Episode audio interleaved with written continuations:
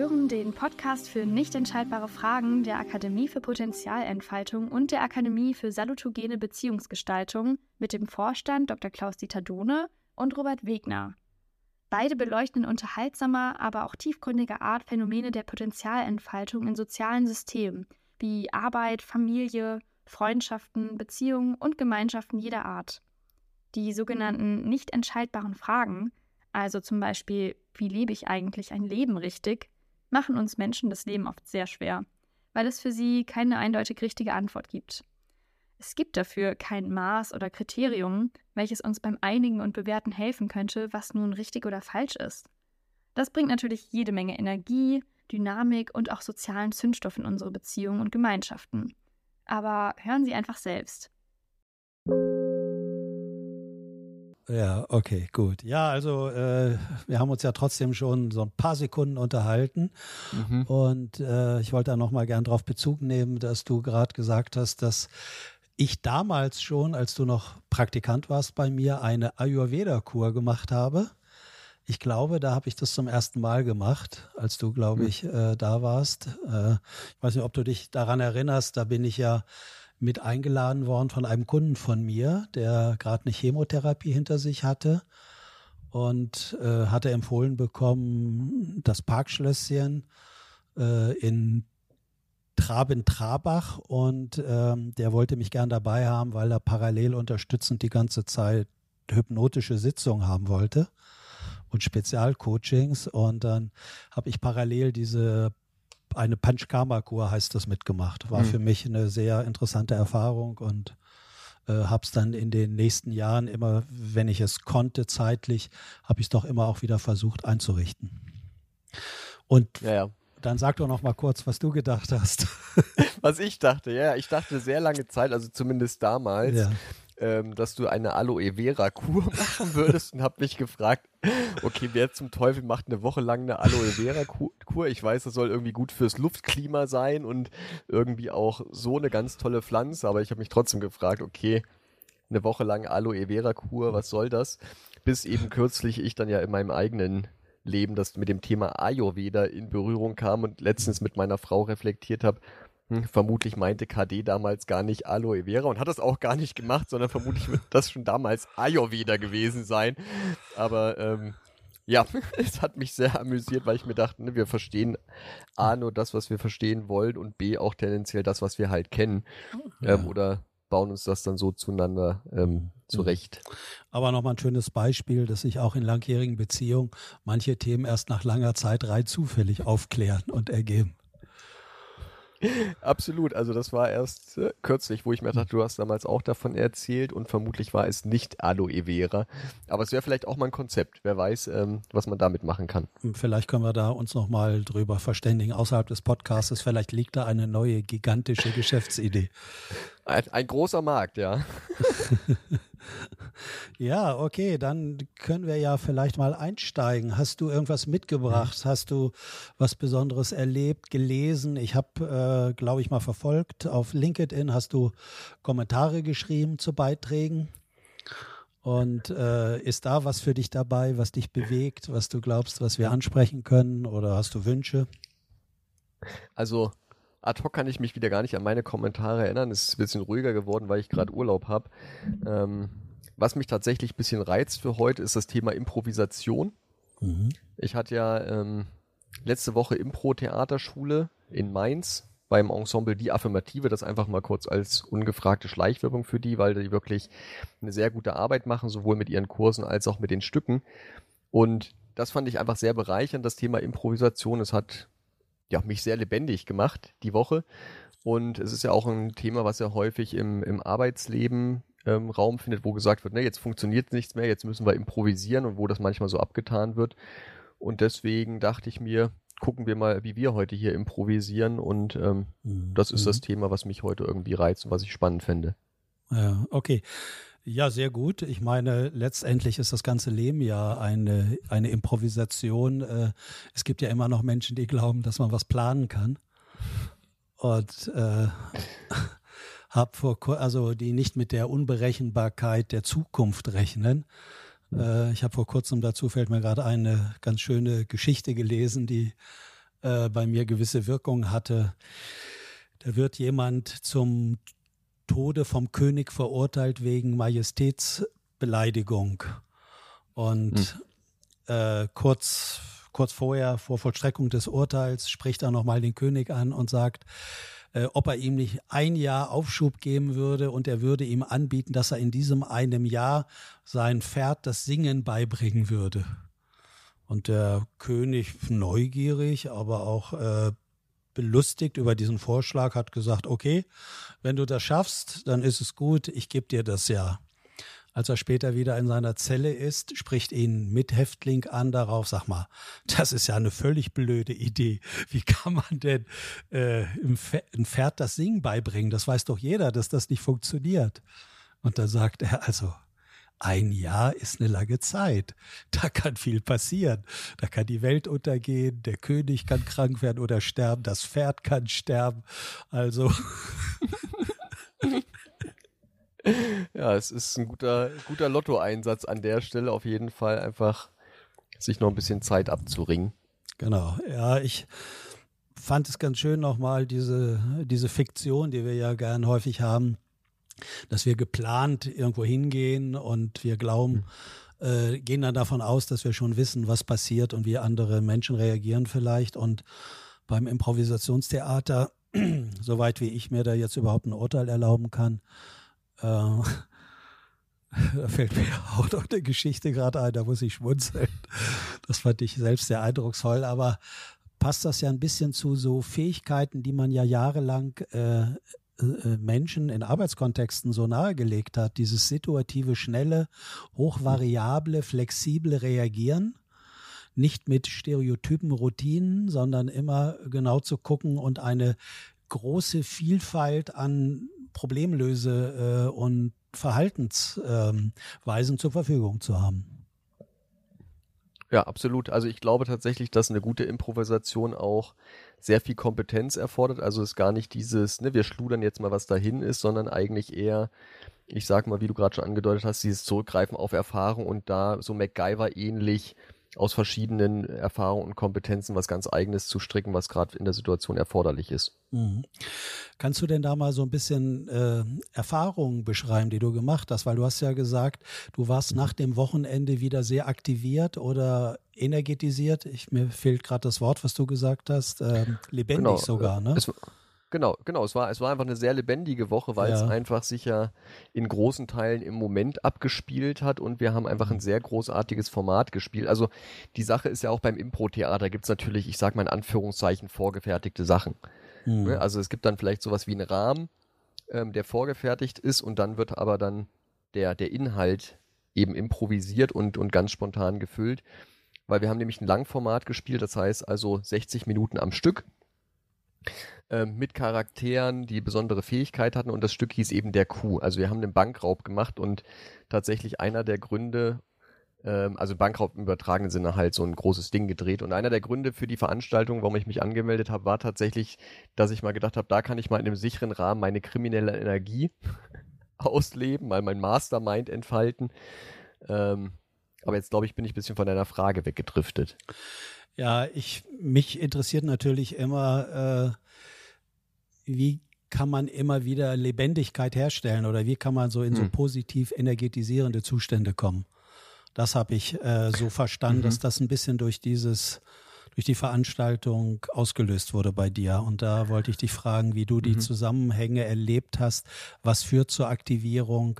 Löst es irgendwas anderes auf, was einen vielleicht eher manchmal das Leben schwer macht, oder? Ja. Also ich glaube, es sind zwei Punkte. Das eine ist so dieses lebendige im Moment sein. Also mhm. einfach zu gucken, was braucht es eben gerade jetzt, um eben nicht über die Vergangenheit nachzugrübeln oder über die Zukunft, sondern einfach zu gucken, was fühlt sich gerade richtig an. Und da hat natürlich auch ähm, der Rahmen einen sehr großen Vorteil, weil das einfach ja in dem Falle jetzt, ne, ich sag mal, eine kriminelle Aktivität war, was wir gespielt haben. Und das, das habe ich jetzt in meinem Alltag nicht. Das heißt, ich habe da keine vorgefertigten Routinen und Muster, okay. sondern ich muss mir halt in der, in der Situation was Neues einfallen lassen, was mhm. natürlich dann auch die Kreativität anstößt oder eben auch eine neue Sichtweise ermöglicht. Und auf der anderen Seite sind es natürlich die zwischenmenschlichen Beziehungen, weil wir einfach da eine gute Gruppe hatten und einfach eine Menge Spaß hatten. Ja. Das heißt, äh, das soziale System, also wie die Einzelnen aufeinander reagieren oder wie das äh, wieder die Umgangskultur ähm, äh, ist, ist auch wichtig. Das heißt, dass man sich alles erlauben kann, dass man keine Bewertung im Kopf hat und dass man weiß, egal was ich mache, ich werde nicht beschämt von den anderen oder halt ausgelacht. Absolut, also gerade die, die Impro-Welt, ich habe ja schon verschiedene, so im Rahmen meiner Selbsterfahrung ähm, kennengelernt, aber gerade die Leute jetzt im Mittel, die Improvisationstheater machen, sind wirklich sehr angenehm, sehr wertschätzend. Also am Anfang war es für mich schon fast unerträglich, wie positiv und zugewandt die Leute waren. Ja. Ähm, aber es ist einfach ein sehr angenehmes Umfeld, weil tatsächlich eins der, einer der Grundsätze ja auch Scheiterheiter ist, also Fehler machen gehört dazu und paradoxerweise wäre es quasi ein Fehler, keine Fehler zu machen. Hm, okay. Das heißt, eigentlich ist es ja eine Situation, die man konstruiert, wo man ja eigentlich sich erlauben muss, auch Fehler zu machen. Weil wer mhm. nicht plant, äh, sondern das spontan aus sich heraus entwickelt, das kann gut gehen. Man kann plötzlich sehr gute Einfälle haben äh, und kann aber andererseits auch was machen, wo andere meinen, naja, das war jetzt nicht so toll. Das ist richtig. Oder dass du einfach durch Tische läufst, weil wir spielen ja auch dann ohne ne, Requisiten und dergleichen oder ohne Bühnenbild. Aha. Und wenn du dann halt einen Tisch etablierst oder irgendwie eine Tür und dann öffnet jemand anderes die Tür plötzlich in die andere Richtung, dann kann es halt schon interessant werden, wenn dann eine Tür plötzlich in vier Richtungen öffnenbar ist, weil jeder die andere die Tür anders benutzt. Also es gibt, gibt schon sehr skurrile Momente, ja. Aber das macht ja auch den Reiz aus oder teilweise auch ja die Comedy, die ja, ja damit mitunter verbunden ist. Ja. Würdest du sowas empfehlen? Also würdest du sowas äh, Arbeitsteams empfehlen, die vor einer wichtigen Aufgabe stehen, dass die, ich sag mal, zehn Minuten oder wie lange auch immer der Zeitpunkt wäre, sich so ein bisschen befreien auf diese Art und Weise? Könntest du dir vorstellen, dass man das als eine Art Methode anwendet, damit das andere danach leichter geht? Hm. Ich glaube, es gibt einen Unterschied im Sinne von, wird es angeordnet oder machen die Leute das freiwillig? Also ah, ja. ich habe ja das ja selber schon mal im im Arbeitskontext versucht mit zu etablieren, einmal so als Pausenprogramm einmal die Woche und einmal auch auf einem auf einem Team-Meeting von uns. Und ich glaube, dass einfach ähm, gerade so in diesem aufgrund der Historie, aufgrund der Arbeitshistorie es jetzt nicht so pauschal ist, so wir machen jetzt mal Impro und alle schreien Juhu, sondern dass es da, glaube ich, schon eine gute Vertrauensbeziehung oder eine Hinführung braucht, dass es helfen kann. Aber wenn, glaube ich, alle Teammitglieder eingespielt sind, kann das, glaube ich, auf jeden Fall nochmal zu einer situativen Erleichterung führen. Aber ich glaube, da braucht es einfach auch die gute Beziehung, mhm. damit es eben auf fruchtbaren Boden fällt und nicht so als, ja, wir tun jetzt mal so, als ob und fünf Minuten später gelten die anderen Regeln und Hierarchien. Also ich glaube, es ist ein schmaler Grad, ähm, okay. wenn man es tatsächlich gut nutzbar machen möchte. Ja, aber man könnte ja die Instruktion anders setzen. Man könnte es ja so machen, dass man sagt, angenommen, wir wären jetzt ein Impro-Theater und wir spielen mal ein Hochleistungsteam, was sich richtig, wirklich gegenseitig unterstützt, alle Beiträge würdigt und an einem berühmten Strang zieht. Ich glaube, das ist auf jeden Fall ein guter Versuch. Ist die Frage, wie viele da halt mitgehen bei dieser, ne, ist ja schon so eine halbe Trance. Mhm. Ähm, oder ob die sagen, nee, das kann ich mir überhaupt nicht vorstellen. Nicht mit den Leuten, ne, KD, so wie du hier guckst, da wird das nichts. Ähm, Okay. Also ich glaube, da, da auch da braucht es dann letztendlich ähm, eine gute Rahmung, aber es ist auf jeden Fall eine, eine, spannende Frage. Ja, oder aber. Oder ein spann also ja. spannender Ansatz. Genau, oder aber man könnte ja auch die Anweisung geben, wir machen Impro-Theater mit dem Ziel, möglichst sehr politisch zu argumentieren und niemals mhm. dem anderen die Lösung äh, abfeiern, gut finden, also immer das andere madig machen. Das mhm. könnte ja auch eine interessante Übung sein. ich, ich glaube, da gibt's äh, ganz viele, ganz viele Varianten. Es gibt tatsächlich eins, ein Format, das heißt Neue Wahl, wo es tatsächlich immer, wenn jemand was gemacht ähm, hat, ähm, mitunter dann von außen der Einwurf kommt, neue Wahl und die Person muss was anderes machen. Also das kann natürlich auch im Arbeitskontext sehr, mhm. sehr interessant sein, wenn man dann ne, eine Frage stellt, eine Antwort bekommt und dann neue Wahl sagt und dann muss der Gegenüber eine neue Antwort geben. Also ich glaube, es kann, es kann zu einigem zu einigen interessanten Aspekten führen, ist immer die Frage, wie sehr lassen sich die Leute darauf ein, beziehungsweise wie wird es halt eingebunden, dass die Leute auch damit gut umgehen können. Ja, okay. Gut, aber letztendlich höre ich, dass ja doch wieder so das Übergeordnete ist. Wie kriege ich möglicherweise ungünstige Bewertungen aus den Hirnen raus, dass das nicht zu Einengungen führt, ne? dass man seine ganze Ausdrucksmöglichkeiten dann auch zur Verfügung hat. Und sich genau, irgendwas also ich mein, verbietet schon von vornherein, ja. Gut, also auch beim Impro, zumindest dort, wo ich es lerne, gibt es manchmal schon Sachen, wo gesagt wird, naja, das wollen wir jetzt nicht auf der Bühne haben. Das könnte dann möglicherweise zu, zu Verstimmung bei manchen im Publikum führen. Also da gibt es auch schon, ich sag mal, gewisse, ja. gewisse Grenzen. Und auf der anderen Seite ähm, habe ich tatsächlich Impro angefangen, weil ich eben gesagt habe, ne, ich, ich kann nicht alles planen. Ich bin ja eigentlich so ein Planertyp, ne? Und ich mag ja auch Kontrolle. Ich weiß. Und das war der Grund. Und das war der Grund, warum ich gesagt habe, okay, Robert, das Leben kannst du eh nicht kontrollieren, also erhöhe einfach deine, deine Fähigkeit, mit diesen unkontrollierbaren Situationen besser umzugehen. Und was gibt's Besseres als Impro zu lernen, ähm, wo du mhm. eben von vornherein nicht kontrollierbare Situationen hast. Also es war für mich tatsächlich eine Mischung aus Selbsterfahrung und Kompetenzentwicklung. Ähm, und dafür finde ich das auf jeden Fall sehr nützlich und ich glaube, ich habe auch davon profitiert. Ja, okay. Ja, wunderbar. Äh, ein spannender Einstieg. Ich musste vorhin lachen, weil ich äh, ich habe einen sehr guten Freund, der wohnt in München und das ist ein, das ist ein ganz spezieller Mensch auf eine gewisse Art. Der ist irgendwie hemmungslos auch und der kann Sachen machen und hat auch eine ganz interessante und überraschende äh, ja, Kreativität im Ausdruck. Und äh, der war im Impro-Theater in München und dann waren da zwei auf der, waren da zwei auf der Bühne. Die hatten irgendwie so einen Fahrradlenker in der Hand und noch irgendetwas anderes. Und dann haben sie so rumgeguckt und haben sich Leute so hochgeholt auf die Bühne aus dem Publikum. Haben dann so rumgeguckt und dann du. Und dann haben sie genau meinen Freund erwischt. Und nach kurzer Zeit hat er die auf der Bühne haben die überhaupt nichts mehr gemacht. Er hat die so bespielt und dominiert. Das Publikum war am Johlen und wollte den überhaupt nicht von der Bühne lassen. Und den beiden Professionellen hat das nachher gar nicht mehr gefallen. Mhm. Ja. Das ist mir gerade eingefallen. Das fand ich halt witzig, die Geschichte.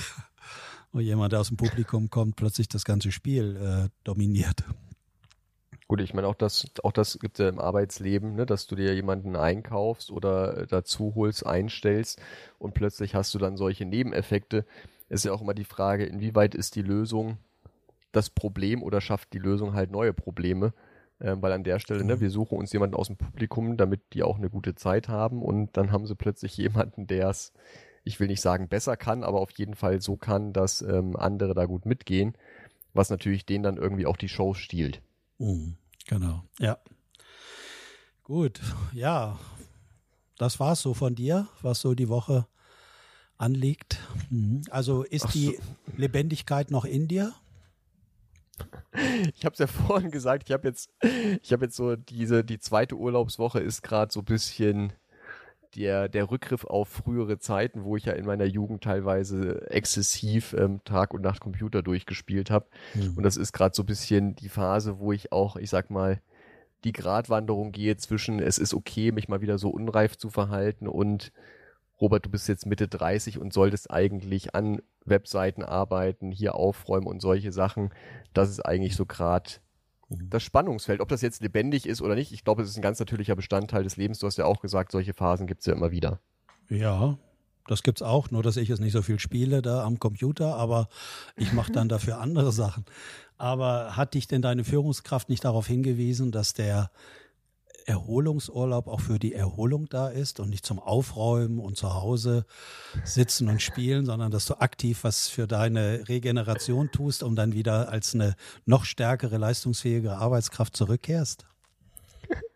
Es gab tatsächlich in der Hinsicht keine explizite Ermahnung noch, noch Ermunterung, außer dass ich eine gute Zeit haben soll. Ähm, ja, ich glaube, es ist aber so die Ambivalenz des Lebens im Sinne von, ne, was ist denn jetzt wirklich Erholung? Das Spielen hat ja manchmal auch ja, manchmal führt es einfach so sehr spät in die Nacht und dann ist die Frage, ne, Schlafmangel und dergleichen ist dann auch nur bedingt Erholung. Also es ist immer so ein bisschen Zwiespalt zwischen, es macht auf der einen Seite sehr viel Spaß ähm, und auf der anderen Seite, äh, wenn ich dann weniger esse äh, und trinke oder schlafe, dann hat das natürlich eine große Kehrseite der Medaille, wo es einfach so, so eine Überdosierung bekommt, die halt dann nicht ganz so funktional ist. Okay. Ja, schön. ist, Ich meine, du hast ja beim letzten Mal bei unserer Nachbesprechung gesagt, ich soll dich mal auf solche Momente ansprechen, weil ich mir jetzt denke, ja, dieses Schön ist auch so, gut, Robert, wir machen einen Haken dran, dass du dich auch mal unreif verhältst und gucken mal, zu welchem nächsten Thema wir übergehen. ähm. Ja, so könnte man das beschreiben. Ich habe eher gedacht, ja, schön, was, äh, was habe ich, also ich hatte eher im Kopf, das habe ich nicht ausgesprochen, hm. was war für mich denn äh, eine wichtige Erfahrung, was war für mich bedeutsam oder was könnte ich an Themen beisteuern. Äh, ja, da habe ich, hab ich gerade nachgedacht. Okay. Mhm.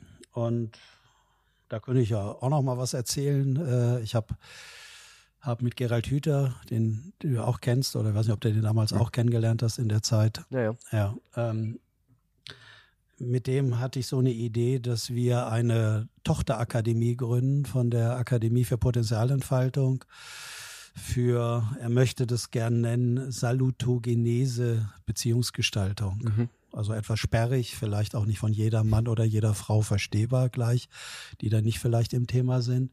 Es geht letztendlich, wie äh, sollten Beziehungen gelebt werden, dass sie eher für alle Beteiligten gesund machen oder die Gesundheit erhalten. Und da haben wir darüber nachgedacht, wie könnte da ein Unterschied aussehen zu diesen ganzen anderen Angeboten, die es ja im Markt auch gibt, von mhm. staatlich kontrollierter Psychotherapie bis hin zu sogenannten esoterischen Angeboten. Also die Palette ist ja extrem breit.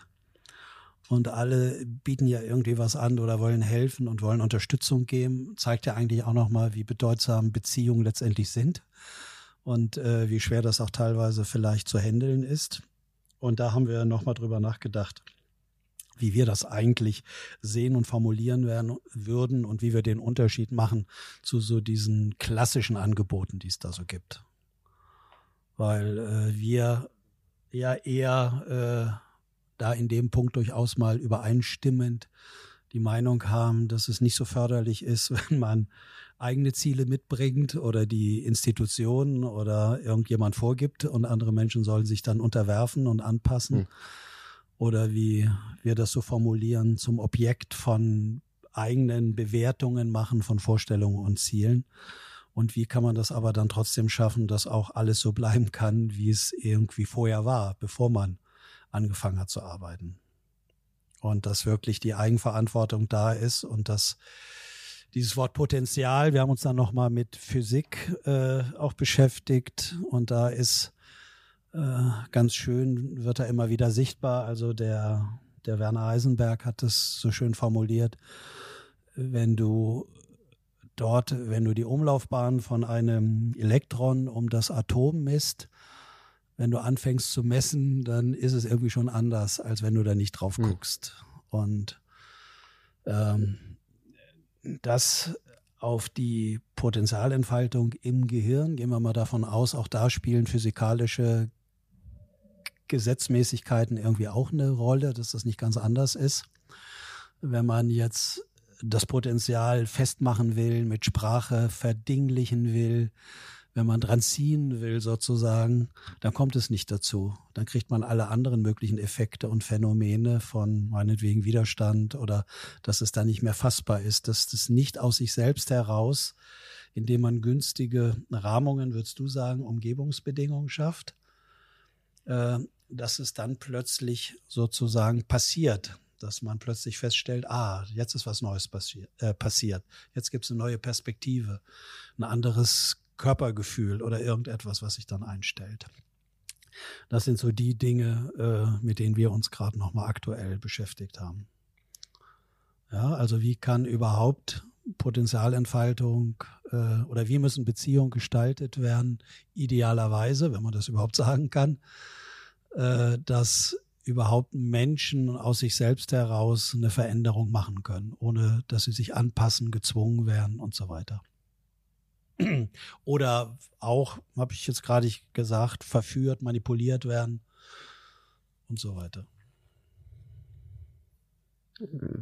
Finde ich ja, also ich meine, wir sind ja der Podcast für nicht entscheidbare Fragen und für mich klingt es ja zumindest erstmal nach einer großen Paradoxie. Auf der einen Seite die Leute ja sich frei entfalten lassen zu wollen und auf der anderen Seite ja aber auch, ich sag mal, eine Vorstellung zu haben, was denn Entfaltung auch jeweils ganz individuell oder grundsätzlich bedeutet und wie sich das ja auch wahrscheinlichkeitstechnisch ermöglichen lässt. Also das höre ich zumindest gerade so ein bisschen raus. Mhm.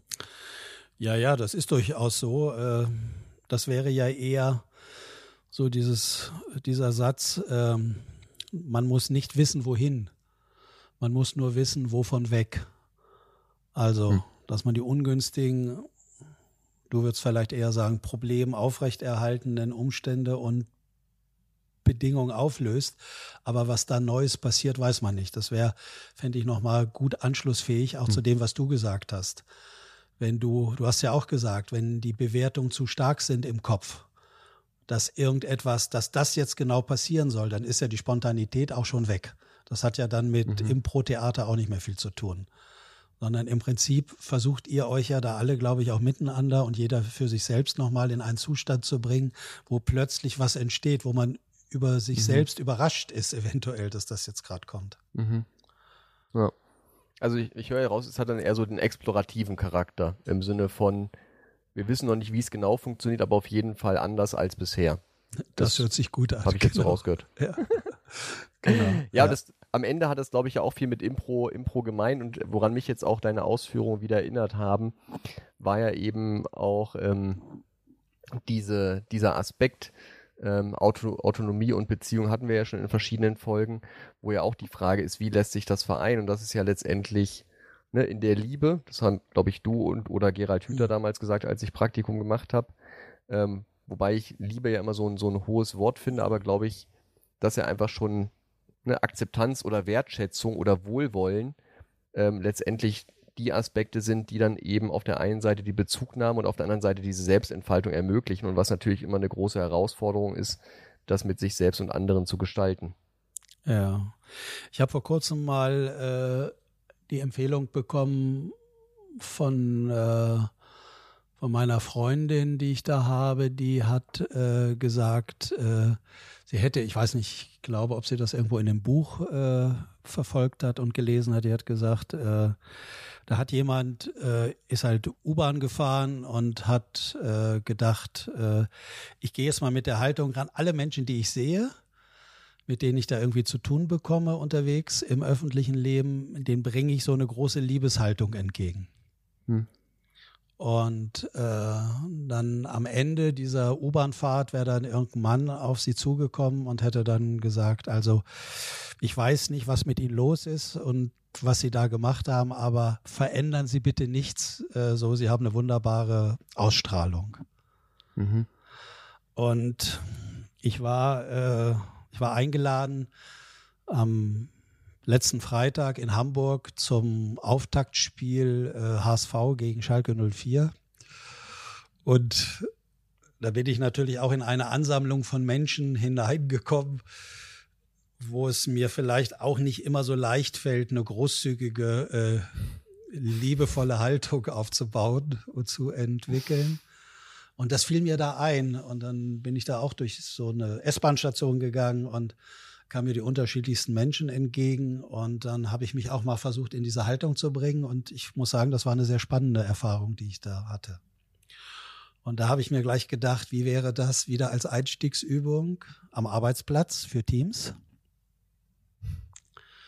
Wenn man diese Haltung erstmal innerlich, muss man ja nicht sagen, ne?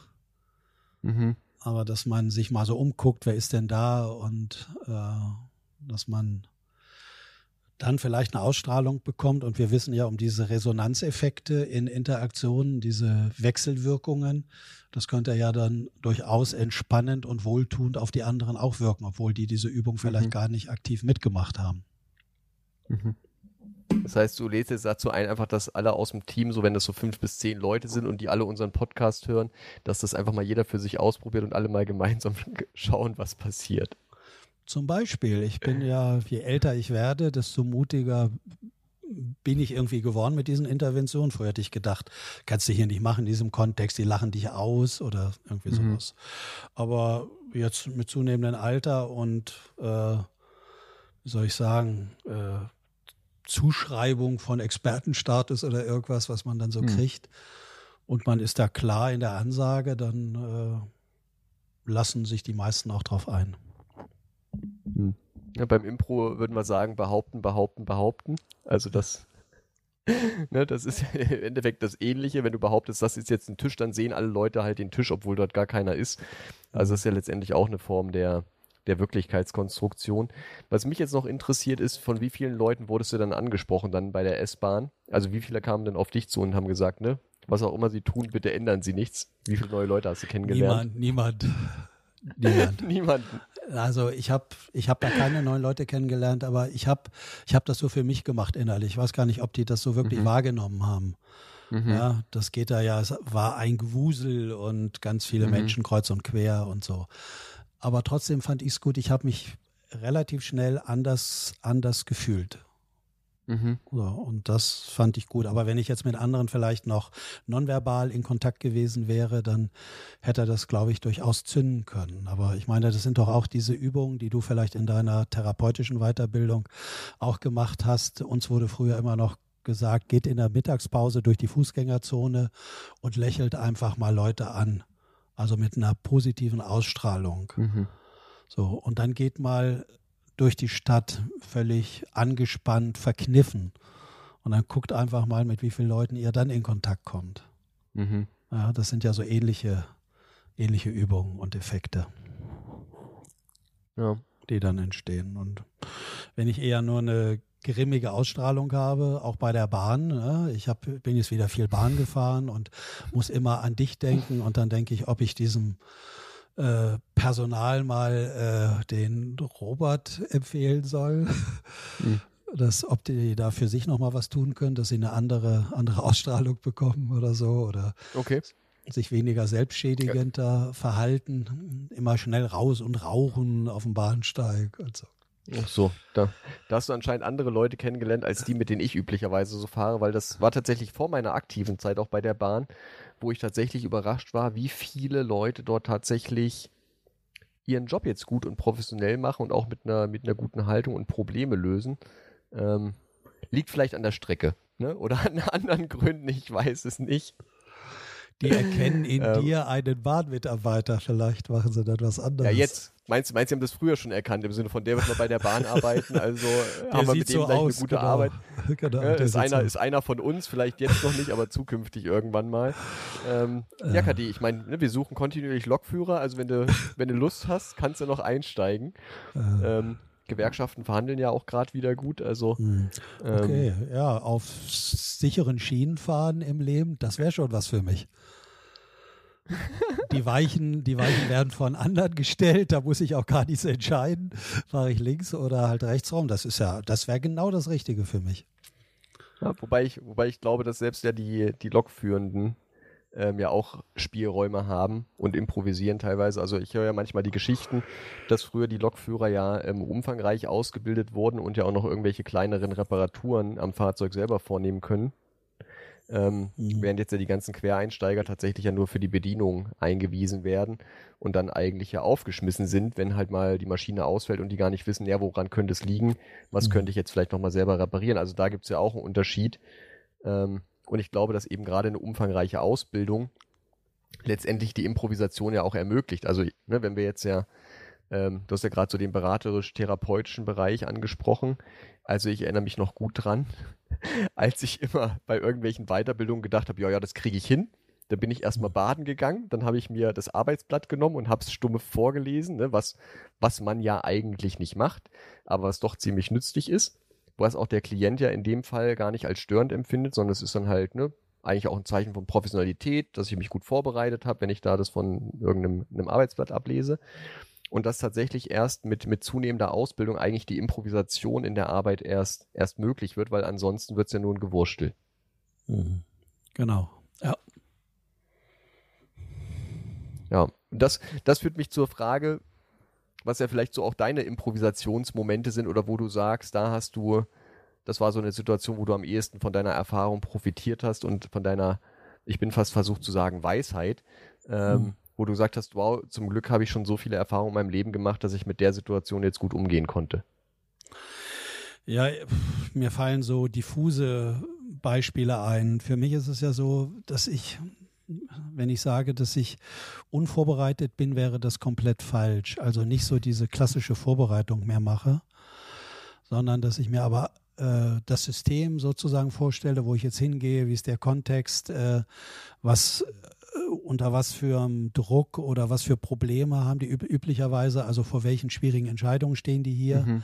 in diesem Kontext, was haben die miteinander zu tun, haben die viel Wettbewerb, Konkurrenz untereinander, äh, wie, wie ist möglicherweise hier die Fehler, also und und und, das versuche ich mir ganz gut vorzustellen. Und aktiviere nochmal so das, was ich an Kenntnissen über, wie es so schön heißt, soziale Systeme oder über Selbstorganisationsphänomene weiß, in Abhängigkeit des äußeren Kontextes. Und dann bin ich immer neugierig auf die Menschen.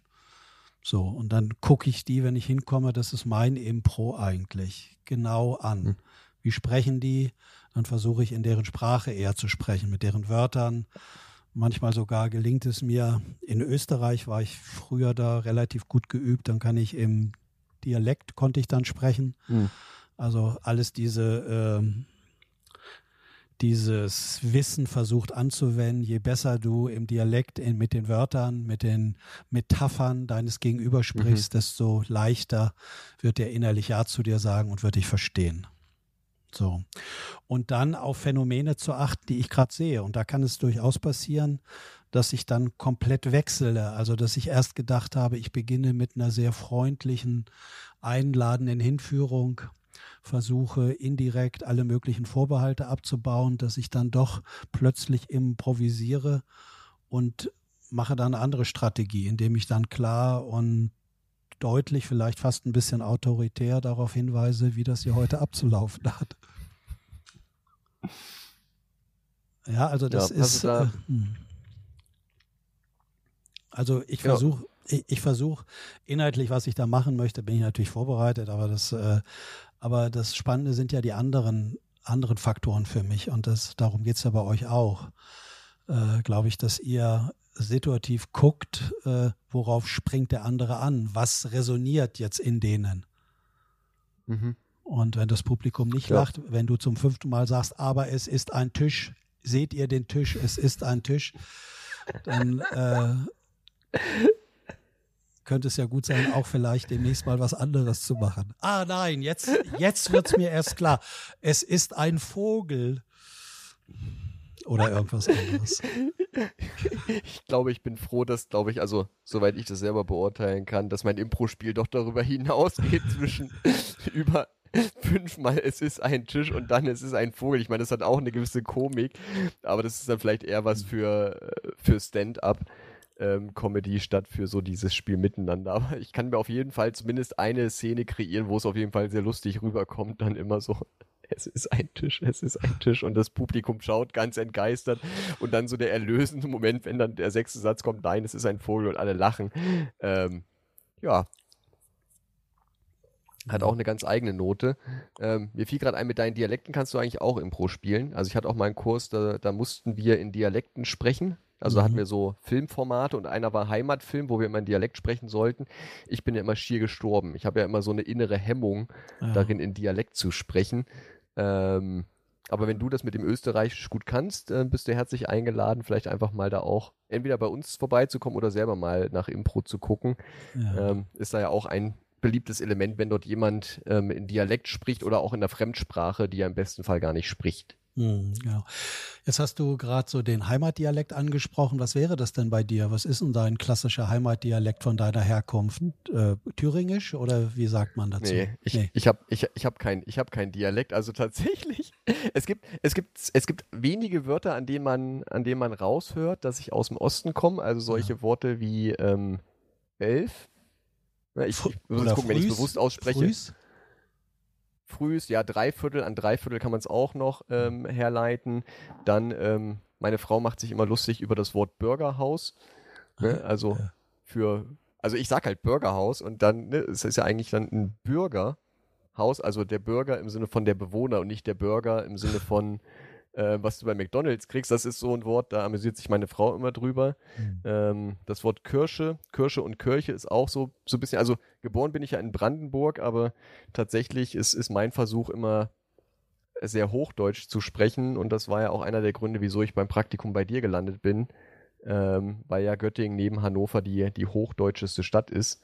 und ich ja andere Praktikumsangebote so aus der hypnosystemischen Szene aufgrund des Dialekts tatsächlich ähm, abgelehnt habe, auch wenn ich das damals nicht so transparent kommuniziert habe, aber es war okay. tatsächlich eines der, der entscheidenden Kriterien.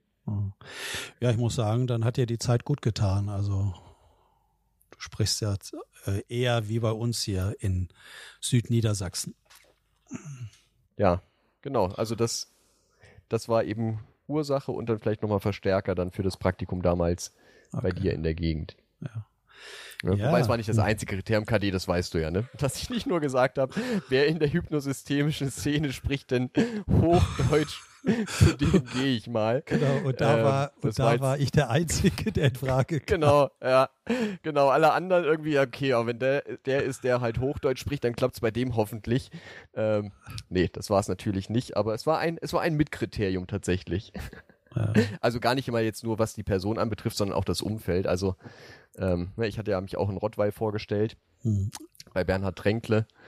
Ähm, und als ich dort im Zug hingefahren bin ähm, und im Zug die Leute habe sprechen hören und damals war ich noch etwas wertender unterwegs als heute, habe ich wirklich körperliche Beklemmung bekommen, weil ich mir dachte, Leute, sprecht doch die Wörter mal richtig aus. Und da habe ich gesagt, ein halbes Jahr, ein halbes Jahr halte ich das nicht im Schwarzwald aus ähm, mit diesem Dialekt bei aller Liebe.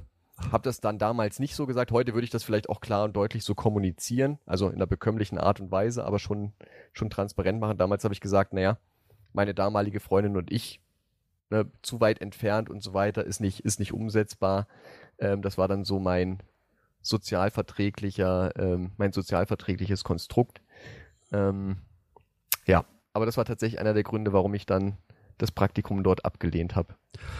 Das das ist ganz spannend, interessant. Ich war da ja auch mal als, als Praktikant, hm. ganz früher, äh, Ende der 80er Jahre.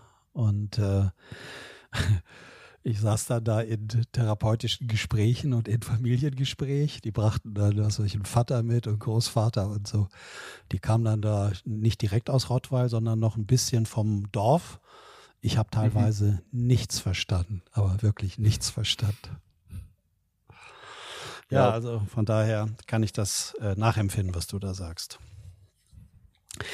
Aber wie gesagt, es hat sich, es hat sich bei mir jetzt mittlerweile ein bisschen liberalisiert. Also ich bin da verständnisvoller geworden, was Dialekte anbetrifft und manchmal haben sie auch einen Charme, aber ja. bei manchen ist es wirklich so die Frage, ne? Was sagen die genau? Da erfordert es zumindest für mich sehr viel anstrengend, ganz genau hinzuhören, um zu wissen, was könnten sie jetzt wohl gemeint haben und da mhm. entweder drauf Bezug zu nehmen oder nochmal nachzufragen. Ähm, aber ist das, das ist ja. Mhm. Ist das denn jetzt so ich meine, ich bin ja so klassischer Wessi äh, hier groß geworden mhm. und sozialisiert und ich habe natürlich damals mitbekommen, dass äh, gewisse Ossi Dialekte schon sehr gewöhnungsbedürftig waren, auch für mein Ohr, also so sächsisch beispielsweise mhm. und ähm, äh, macht das eigentlich Sinn, dass man als Ossi, wenn man im Westen so unterwegs ist, äh, eher nicht mehr durchblicken lässt, äh, wo man allein sprachlich herkommt, äh, herkommt? Gibt es da noch so Vorurteile und Klischees, dass man dann auch in so eine Schubladen reingepackt wird? Wie würdest du das sehen? Weiß ich nicht. Hast du, hast du noch Vorurteile und Klischees, KD? Ich weiß nicht, gegenüber den Menschen nicht, aber manches ist mir im Ohr unangenehm und das würde ich dann halt versuchen zu meiden. ja, ähm, ich weiß nicht, ob es Klischees gibt. Tatsächlich bei der Bahn gibt es ja auch jetzt in Westdeutschland, wo ich ja mittlerweile wohne, also in der, ne, im ehemaligen Westdeutschland, ähm, je nachdem, wie man das betrachten möchte, gibt es ja auch viele, die aus der ehemaligen DDR kommen. Und ähm, ne, zu denen habe ich, ich sag mal, zu denen habe ich immer noch immer eine besondere Sympathie, ne, weil ich mir denke, okay, das sind jetzt welche so. Hm. Aus meinem Stamm in Anführungszeichen, die kommen auch aus dem Osten, wo ich ja auch groß geworden bin. Ähm, wir sprechen dieselbe Sprache, aber ich glaube, am Ende des Tages ist, ist, das Dial ist der Dialekt da ja nur ein Kriterium, an dem Menschen sich dann irgendwie festbeißen können, äh, wenn sie wollen. Und wenn es nicht der Dialekt ist, dann sind es die falschen Klamotten, dann ist es die falsche Frisur, dann ist es ähm, ne, die falsche Uhr, die du trägst. Also ich glaube, ähm, es ist eher eine Frage, wie du ja vorhin gesagt hast, wie begegne ich den Menschen? Ne? Bin ich jetzt quasi, ich sag mal, wohlwollend gegenüber äh, den Leuten eingestellt und schaue einfach, wer begegnet mir da? Oder sage ich, naja, mein Gegenüber ist eh bisschen blöd und wenn ich das Letztere als Grundannahme sehe, ist ja am Ende des Tages egal, ob es ein Ossi ist, der, der Ostdeutsch spricht oder ein Ossi oder wer auch immer ist, der ein T-Shirt statt ein Polohemd anhat. Also ich glaube, da gibt's gibt's viele Möglichkeiten, Menschen irgendwie zu diskriminieren oder mit Vorurteilen zu belegen. Da braucht es jetzt nicht zwingend die ostdeutsche Sprache. Also ich habe jetzt noch keinen Ostdeutschen kennengelernt, der gesagt hat, oh, ja, Herr Wegner, schön, dass wir miteinander sprechen. Bei Ihnen kann ich jetzt so richtig mal Ostdeutsch sprechen, weil Sie kommen ja auch aus dem Osten. Mhm. Ähm, sonst verheimliche ich das immer. Also ist mir noch nicht begegnet. Ich weiß nicht, ob du da, da Leute kennengelernt hast, aber ich kenn's nicht. Ja, ich, da ich dir das nicht eher spreche und nicht wirklich als, als Ossi identifiziert werde, ist mir auch noch nicht passiert bisher. Äh, ist mir das auch noch nicht passiert. So, aber ich würde gern vielleicht so, ich gucke ein bisschen auf die Uhr. Mhm. Äh, noch Folgendes nochmal sagen. Vielleicht, wir hatten ja auch ein bisschen vor, auch nochmal einen Ausblick immer wieder zu machen. Wie läuft es in der Politik? Und gerade in der Politik erlebe ich, äh, wenn ich so Nachrichten höre, äh, die AfD ist ja besonders stark, glaube ich, in ostdeutschen Ländern. Also noch mhm. stärker als wie vielleicht hier im Westen.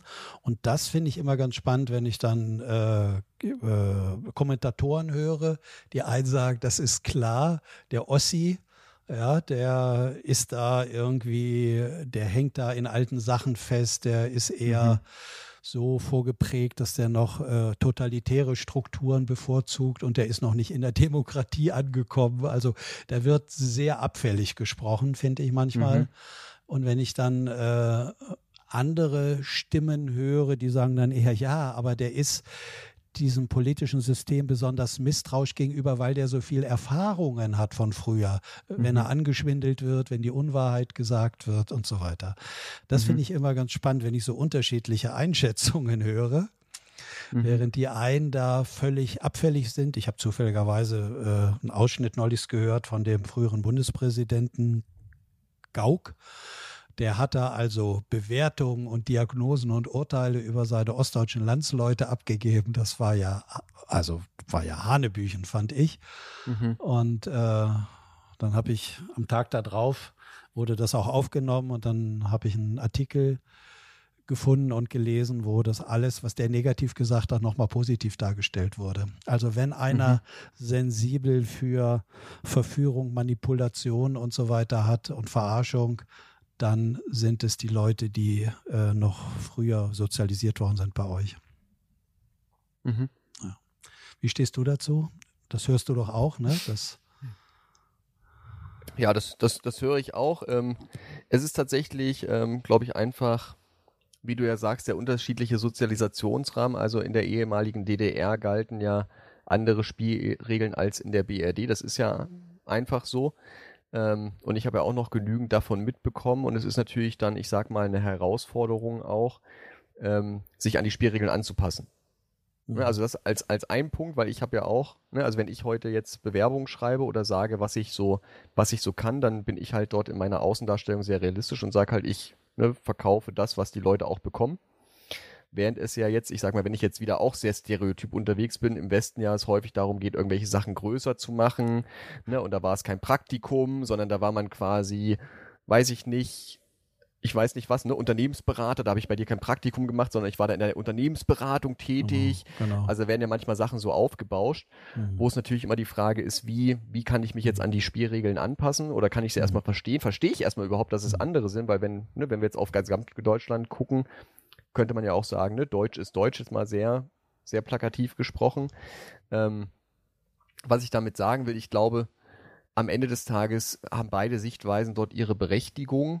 Ne? Mein erster Gedanke war halt zu sagen, ja, wir, wir Ossis sind halt irgendwie direkter, unverblümter. Wir, ne, wir sagen halt die Sachen klar und bei uns weiß man, woran man ist. Das ist manchmal vielleicht ein bisschen ungelenk und ein bisschen ungeschick und das kriegt vielleicht auch mal jemand in den falschen Hals, äh, weil wir uns da nicht so gewählt ausdrücken die differenziertere Betrachtung ist, dass es letztendlich, glaube ich, ähm, das gesamte Spektrum gibt ähm, von eben, ne, man ist ein anderes System gewöhnt und sagt, wir brauchen eigentlich wieder einen starken Führer, äh, bis hin zu, ne, wir sind einfach sehr misstrauisch und wir kriegen halt mit, dass dort irgendwelche Sachen nicht so passieren, wie sie eigentlich passieren sollten, hinterfragen das kritisch. Ähm, also ich glaube, da, da der einen oder der anderen Meinung irgendwie anheimzufallen, finde ich, finde ich gefährlich. Was, glaube ich, das Spannendste ist, ist letztendlich einfach mit den Leuten ins Gespräch zu gehen. Und das passiert, glaube ich, an vielen Stellen zu wenig, weil dann gesagt wird, ne, das sind alles Nazis oder von wegen, das sind keine Nazis, aber wenn die die AfD wählen, dann ähm, sind die quasi wie Nazis und das sind natürlich alles sehr schnell, da sind wir beim Thema Bewertung, ähm, die natürlich eher spalten, anstatt irgendwie einen konstruktiven Dialog miteinander zu ermöglichen. Was dann natürlich nicht heißt, dass dann plötzlich Leute ihre Meinung ändern, aber das, glaube ich, die Grundlage ist, letztendlich gemeinsam die beste Lösung zu finden, ähm, indem man halt einfach in Streitgespräche geht. Also in ne, konstruktive Diskurse. Ähm, und ich glaube, da, weiß ich nicht, da sind wir vielleicht einfach jetzt, wenn ich jetzt wieder da auch sehr stereotyp agiere, dann ist der durchschnittliche Ostdeutsche vermutlich einfach ein bisschen ein bisschen undiplomatischer, wobei meine Frau würde mir jetzt gleich wieder widersprechen, weil ich da auch manchmal so Ost-West ähm, ne, Konstrukte aufbaue mit dem Augenzwinkern, weil wir ja auch quasi eine, eine binationale ähm, Heirat durchgeführt haben. Und sie sagt immer, ähm, naja, Robert, das ist ja auch ein bisschen einseitig, weil es gab ja auch die Funktionäre, ähm, eben in der DDR, die ja auch quasi das Machtspiel verstanden haben. Und da gab es ja auch welche, die halt dann ja vom Osten in den Westen gewechselt sind und dort halt hohe Positionen bekleidet haben. Also ich glaube, das ist ähm, jetzt nicht einfach so innerhalb von fünf Minuten bei uns im Podcast zu klären. Und da kann vermutlich auch irgendein geschichtsbeflissener äh, Mensch vermutlich mehr zu sagen als ich jetzt aus meiner Perspektive. Okay. Ja. Okay, war ja nur noch mal so ein äh, Schwenk dahin, wo, wo ich wieder so schön feststellen konnte, wie man unterschiedlich äh, Bewertungen vornehmen kann und wie man die Bedeutung setzt. Ne? Die einen für rückständig und zurückgeblieben, die wünschen sich noch einen Führer und so weiter. Die hängen noch an ihrem alten äh, hm. totalitären System, fand keine Aufarbeitung der Nazizeit statt in der DDR und, und, und, und, und. Und gleichzeitig andere sagen, ja, aber nehmt die doch mal ernst. Die erkennen das mit ganz feinen Antennen und sind sensibel dafür, dass irgendwas nicht gut läuft von der und Elite. Ja, und, und die Frage ist ja auch da wieder, ne, was hat das eigentlich, was hat meine Bewertung eigentlich mit mir zu tun? Ne, wie du ja sagst, von wegen, ähm, ne, bekomme ich eigentlich mit, was mein Eigenanteil in dieser Bewertung ist, dass ähm, ne, ich vielleicht ja auch selber eigene Themen hinprojiziere. Das wäre ja, da wären wir ja ne, ganz weit zurück in Richtung Psychoanalyse und dergleichen, wenn wir dann beim Thema Projektion sind, dass einfach Sachen, die ich mir selber nicht zugestehe, ich dann nach außen projiziere und da möglicherweise abwerte, weil ich es für mich selber nicht irgendwie klar habe. Ähm, und die Frage ist dann aus meiner Sicht, ja, wie, wie setze ich mich mit meiner eigenen Perspektive auseinander? Ne, hinterfrage ich meine eigene Perspektive oder sage ich, die ist in Stein gemeißelt? Und das ist für mich, glaube ich, ein entscheidendes Kriterium im Umgang miteinander, weil ähm, am Ende des Tages ist Ideologie aus meiner Sicht halt immer kritisch, wenn sie halt sehr absolut ist und einen ultimativen Wahrheitsanspruch hat. Genau, aber da haben wir ja auch einige klassische Westparteien, die diesen äh, im Moment ja sehr stark nacheifern, was du da sagst. Also, ich meine, wir, wir, wir, nähern uns jetzt ja schon dem Ende, aber ich glaube, das ist, ähm, ne, ich, ich, ich nenne es mal so ein Gesamt, jetzt zumindest Mainstream-mäßiges äh, Phänomen, dass ja immer mehr Empörung halt auf, aufgezogen wird, immer mehr Empörung entsteht, die einen gegen die anderen. Und da ja letztendlich eigentlich immer nur die Diskussion im Raum steht, wer hat es denn jetzt falsch gemacht, wer kann es besser? Und weniger die Frage, wie können wir jetzt eigentlich konstruktiv was miteinander gestalten. Und das finde ich, das finde ich immer sehr schade, wenn dann immer so Entweder-oder-Szenarien aufgemacht werden, wo ich mir denke, ähm, ein sowohl als auch, oder um das, was du vorhin angesprochen hast, ein Weg von dem, wie es gerade ist, hin zu wohin auch immer. Wäre doch viel wünschenswerter, aber es, ne, es gefühlt haften immer noch sehr viele an dieser, an dieser Dualität im Sinne von die Guten und die Bösen. Ähm, Gibt es ja auch so dieses Bild mit so, so, einen, so einen Cartoon, mit ähm, zwei Armeen, die sich gegenüberstehen und ähm, ne, beide haben quasi einen Hasen oder eine Ente als Flagge und sagen, ja, hier, ne, der andere muss unseren Hasengott akzeptieren und die andere, ja, der andere muss die Ente akzeptieren. Und beide haben aber dasselbe Symbol auf der Flagge.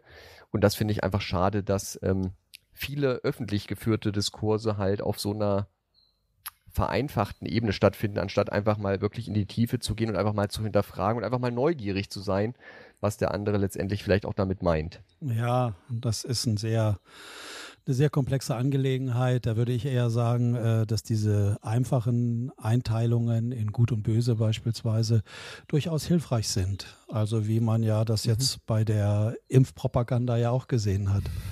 Äh, da kann man ja sehr schnell auch so ein Volk spalten Und dann geht die Spaltung bis runter in Familien und in Beziehungen. Und dann sind die einen gut und die anderen sind schlecht und böse und müssen dann, ich sag mal, ausgesperrt werden aus dem sozialen Leben. Ich meine, das äh, scheint ja nach wie vor gut zu funktionieren, solche Strategien. In gut wobei, und wobei ich finde ja auch, dass das Wort Impfpropaganda da jetzt sehr, sehr amüsant, weil das ja auch schon, sage ich mal, eine gewisse Bewertung und Konnotation ja, mitschwingend hat. Ich war jetzt äh, eingeladen durch den Jargon der DDR. Da ist mir das hm. Wort Propaganda aber sehr oft irgendwie untergekommen. Ja, gut, das war dann, das war dann ein bisschen vor meiner Zeit. Ich ja. bin ja quasi da nur noch, ja, die Restjahre der DDR letztendlich ähm, Teil des Systems gewesen, wenn man ja. so will. Du meinst, ich hätte lieber formulieren sollen, die guten, äh, nachvollziehbaren Argumente der Impfbefürworter. Das wäre jetzt ja, die, ich sag mal, die andere Seite der Medaille. Ich glaube einfach, ähm, ne, es ist ja tatsächlich schwierig, noch Wörter zu finden, die jetzt nicht irgendeine emotionale Ladung von irgendwem bekommen haben.